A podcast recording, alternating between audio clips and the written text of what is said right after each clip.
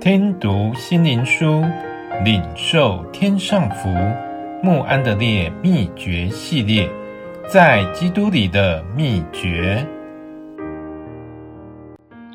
第三十日，心灵，靠着圣灵，随时多方祷告祈求，并要在此警醒不倦，为众圣徒祈求。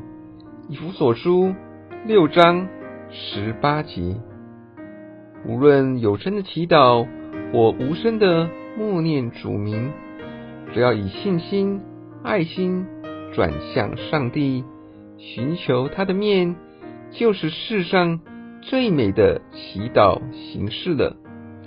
因为若不是以诚实和心灵来向上帝祷告，则我们所说的话，不过像无弦的琴，无水的井。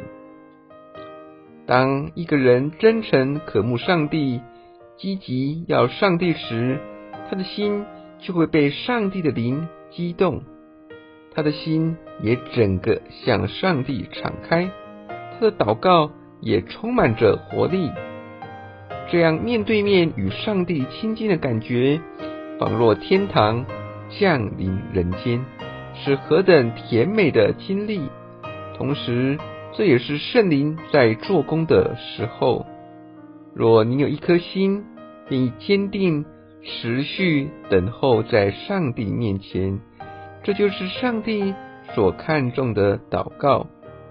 因着你专心寻求、仰望上帝的面，你就踏出正确的第一步。接下来的第二步就是继续你。当初的决心以及奉献的心志，而这方法仍然是靠祷告维持下去，就是继续不断的祷告，以继续祷告使祷告继续下去。总之，真心诚意地祷告，这是接近上帝的不二法门。有人为了追求属世的利益，肯摒弃一切与这目标无关的牵绊，全力以赴以达目标。